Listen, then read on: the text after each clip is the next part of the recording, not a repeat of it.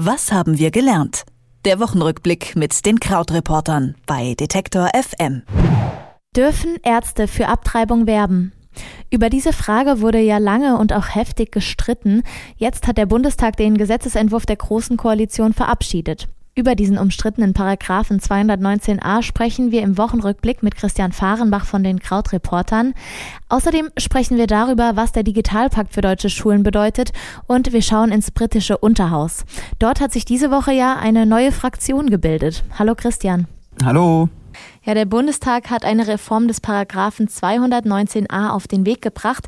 Ärzte dürfen also künftig für Abtreibung werben, gleichzeitig dürfen sie aber nicht darüber informieren. Wie kann das funktionieren? Ja, also das ist so, dass es halt jetzt sehr enge Grenzen gibt, innerhalb derer Ärzte ähm, ja darüber darüber reden dürfen, was sie ähm, welche welche Angebote sie haben. Also das heißt, der Bundestag hat jetzt eben erlaubt, dass Ärzte sagen dürfen, dass sie Schwangerschaftsabbrüche vornehmen, aber eben, so wie du sagst, sie dürfen sozusagen nicht näher darüber informieren. Das heißt also, sie dürfen zum Beispiel nicht auf ihrer Webseite die Behandlungsmethoden erklären, die sie haben und müssen dafür an Behörden, Beratungsstellen und Ärztekammern verweisen. Wie viele Ärzte nehmen denn überhaupt Abtreibungen vor und werden das eher mehr oder weniger? Also das ist tatsächlich eine interessante Frage daran, denn also vielleicht, ähm, also vielen bei uns in der Redaktion ging es so, dass dieses erste Gefühl ja mal ist, okay, es gibt irgendwie die komischen USA und da gibt es so eine ähm, ganz krasse Debatte über Abtreibungen und es gibt da die Evangelikalen, die äh, dagegen kämpfen, dass es überhaupt Abtreibungen gibt. Aber äh, in Deutschland gibt es tatsächlich auch so eine heimliche Veränderung, die gar gar nicht so sehr im Licht der Öffentlichkeit steht. Und äh, zum Beispiel in der ARD bei Kontraste, die Kollegen haben sich mal auf die Suche gemacht und nachgezählt und da ist rausgekommen, dass äh, im Jahr 2003 noch rund 2000 Ärzte Abtreibungen vorgenommen haben und im Jahr 2017 sind das nur noch 1200. Und viele von den äh, Ärzten, die eben keine ähm, Schwangerschaftsabbrüche mehr vornehmen, begründen das auch damit, dass sich das gesellschaftliche Klima so verändert, dass sie so, ähm, dass sie auch Drohungen bekommen bekommen haben, dass sie das machen. Ähm, und das Ergebnis ist, dass selbst in großen Städten, also zum Beispiel Trier oder Hamm, es äh, keinen Arzt mehr gibt für ungewollt Schwangere und es sogar einige Regionen gibt, in denen Frauen über 200 Kilometer zur nächsten Einrichtung fahren müssen. Also das Thema ist tatsächlich auch in Deutschland sehr, immer noch sehr, sehr emotional besetzt und sehr umkämpft. Neben der Reform von Paragraph 219a hat der Bundestag diese Woche auch den Digitalpakt beschlossen. Worauf haben sich Bund und Länder am Ende denn geeinigt?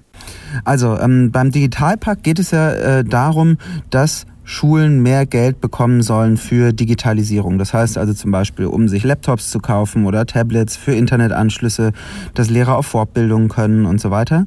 Und ähm, die ursprüngliche Idee, um das voranzutreiben, war, dass der Bund gesagt hat, ähm, okay, wir geben euch Geld dazu, verlangen aber von euch, dass für das Geld, was wir euch geben, ihr auch immer in gleicher Höhe ähm, das gleiche Geld zur Verfügung stellen müsst. Jetzt ist es aber ja so, dass äh, Bildung in Deutschland Ländersache ist. Also haben die Länder gesagt, naja, das, ähm, das ist, greift uns zu stark ein. Also wir möchten nicht, dass wir diese Vorschrift bekommen, dass wir das gleiche Geld zur Verfügung stellen müssen. Und jetzt hat man sich ähm, geeinigt, dass ähm, diese, diese Regelung, dass das immer in gleicher Höhe sein muss, ähm, gestrichen wird. Der Bund aber sozusagen Geld geben darf, obwohl es ein politisches Hoheitsgebiet äh, der Länder ist. Ähm, und insgesamt hat man sich jetzt eben eben darauf geeinigt, dass der Bund äh, 5 Milliarden gibt, so dass äh, insgesamt kommt man auf 5,5 Milliarden Euro, die äh, den Schulen zur Verfügung gestellt werden. Und jetzt sieht es eben so aus, äh, dass die Länder im Bundesrat, in der Bundesregierung ist man sich schon einig, aber ähm, der Bundesrat fehlt noch, dass äh, die Länder im Bundesrat dieser neuen Regelung folgen. Was heißt das denn dann für die Verantwortungsbereiche in zukünftigen Bildungsfragen und auch den Geldern? Also, naja, das heißt vor allen Dingen, dass die ursprüngliche Regelung sozusagen ausreichend, ausreichend beibehalten würde und äh, wurde.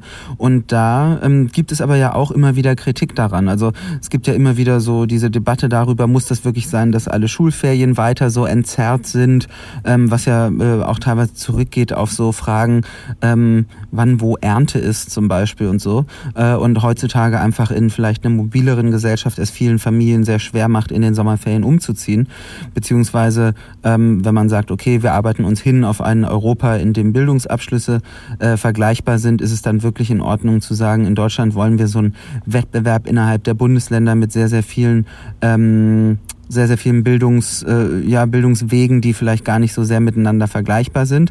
Aber da eben haben die Länder, auch weil es eines der wenigen Bastionen ist, äh, die die Länder überhaupt in ihrer, in der Landespolitik als Aufgabe haben, sich weiter durchgesetzt. Und da sieht es eben so aus, als ob wir eher, ähm, als ob der Weg zu mehr nationaler äh, Einigkeit doch immer noch ein sehr weiter ist.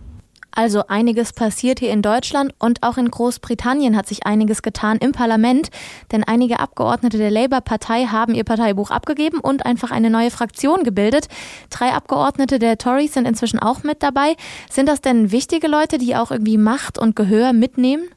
Also wichtig und mächtig sind die jetzt dadurch, dass im Moment die Situation einfach in Großbritannien sehr, sehr dynamisch ist und ähm, dass eben die ähm, Mehrheit, die Theresa May im Unterhaus hat, eine sehr, sehr dünne ist. Also ähm, Theresa May ist ja ähm, Chefin der konservativen Partei, der Tories und ähm, wenn wir ein bisschen Mathematik machen, ähm, geht es um Folgendes. Und zwar im Unterhaus sitzen eigentlich insgesamt 650 Abgeordnete. Sieben davon fallen raus, weil die zu Sinn Fein gehören. Das ist äh, eine Partei, die für ein geeintes Irland kämpft und die möchten nicht auf die Königin schwören, also stimmen die eh nie mit ab. Und aktuell gibt es einen vakanten Sitz, das heißt, wir haben 642 Abgeordnete. Geteilt durch zwei heißt es, für eine Mehrheit brauchen wir 321 plus 1, also 322 Sitze. So, jetzt hat Theresa May 317 Sitze mit ihrer eigenen Partei, reicht also nicht so ganz. Ähm, also stimmt sie immer mit dieser Democratic Unionist Party ab. Ähm, die hat sie auf ihre Seite geholt, macht 327 eigentlich bis Anfang der Woche, denn jetzt sind drei weggegangen, weil ähm, die, diese drei Frauen gesagt haben, okay, ähm, wir sind nicht einverstanden mit der Brexit-Politik hier und es gibt uns zu viele extreme Hardliner bei uns in der Partei. Das war ja auch die Argumentation auf der Gegenseite, also auch die, die von Labour, also der linken Partei, ab, sich abgespaltet haben, haben gesagt, ähm, dass sie mit der Brexit-Politik und mit den zu linken Forderungen nicht einverstanden sind und deshalb haben sie eben zusammen diese Gruppe, die Independent Group, also die unabhängige Vereinigung unabhängiger Politiker ähm, gegründet. So, heißt also, äh, jetzt haben wir nicht mehr 327 in den beiden Parteien zusammen, sondern nur noch 324. Und wenn wir sagen, 322 ist die Mehrheit, heißt es, dass es einfach hauchdünn ist und natürlich jeder einzelne Abgeordnete dadurch jetzt in der Brexit-Debatte eine sehr viel höhere Macht hat, weil jedes Mal damit zu drohen, zu sagen, okay, ich gehe jetzt, wenn ich nicht kriege, was ich will, macht einfach die Brexit-Verhandlungen noch viel, viel schwieriger. Und diese neue Fraktion kann die tatsächliche Auswirkungen auf das de facto ja zwei Parteiensystem in Großbritannien haben? Es ist äh, tatsächlich in Großbritannien sehr, sehr schwierig für kleinere Parteien größere, äh, ja, größeren Einfluss auszuüben, denn äh, anders als bei uns wird in Großbritannien sich das äh, Unterhaus zusammengesetzt aus ähm, äh, der Abstimmung, wer halt in jedem Wahlkreis gewinnt. Quasi als wenn es bei uns nur äh, Erststimmen gäbe. Und da hat es dann eben eine kleinere Partei schwierig, äh, ihren eigenen Kandidaten komplett durchzusetzen, weshalb eben im Parlament überproportional viele ähm, Menschen von den Tories und von den äh, von Labour sitzen und von den kleineren Parteien, die dann nur in ganz vereinzelten Wahlkreisen eine Gelegenheit haben, sich durchzusetzen, ähm, ist dann im Parlament eigentlich nicht so viel zu sehen. Es entspricht also nicht der Repräsentation, die ihnen eigentlich zustünde auf Basis der Prozent die sie insgesamt äh, an Stimmen gewonnen haben. Ähm, deshalb, aber in, auch da gibt es eigentlich Stimmen, die sagen, es ist so viel im Fluss gerade in Großbritannien, dass es eben möglich ist, dass es eben doch einen Wunsch der Menschen danach gibt, dass es eine neue politische Macht gibt, die halt wirklich sagt, ähm, wir sind für die Mitte. Denn das ist vielleicht so ein Eindruck, den man aus Deutschland ein bisschen aus den Augen verliert. Die Tories sind natürlich sehr, sehr stark geprägt im Moment von Brexit-Hardlinern und Labour ist eine sehr, sehr viel linkere Partei als bei uns zum Beispiel die SPD. Also da gibt es sehr viel mehr Luft in der politischen Mitte. Der Paragraph 219a, der wird reformiert. In deutschen Schulen gibt es hoffentlich ganz bald freies WLAN für alle und im britischen Unterhaus hat sich eine neue Fraktion gebildet. Was letzte Woche so los war in der Welt, das habe ich wie immer mit Christian Fahrenbach von den Krautreportern besprochen. Vielen Dank, Christian. Vielen Dank, auf Wiedersehen. Was haben wir gelernt? Der Wochenrückblick mit den Krautreportern bei Detektor FM.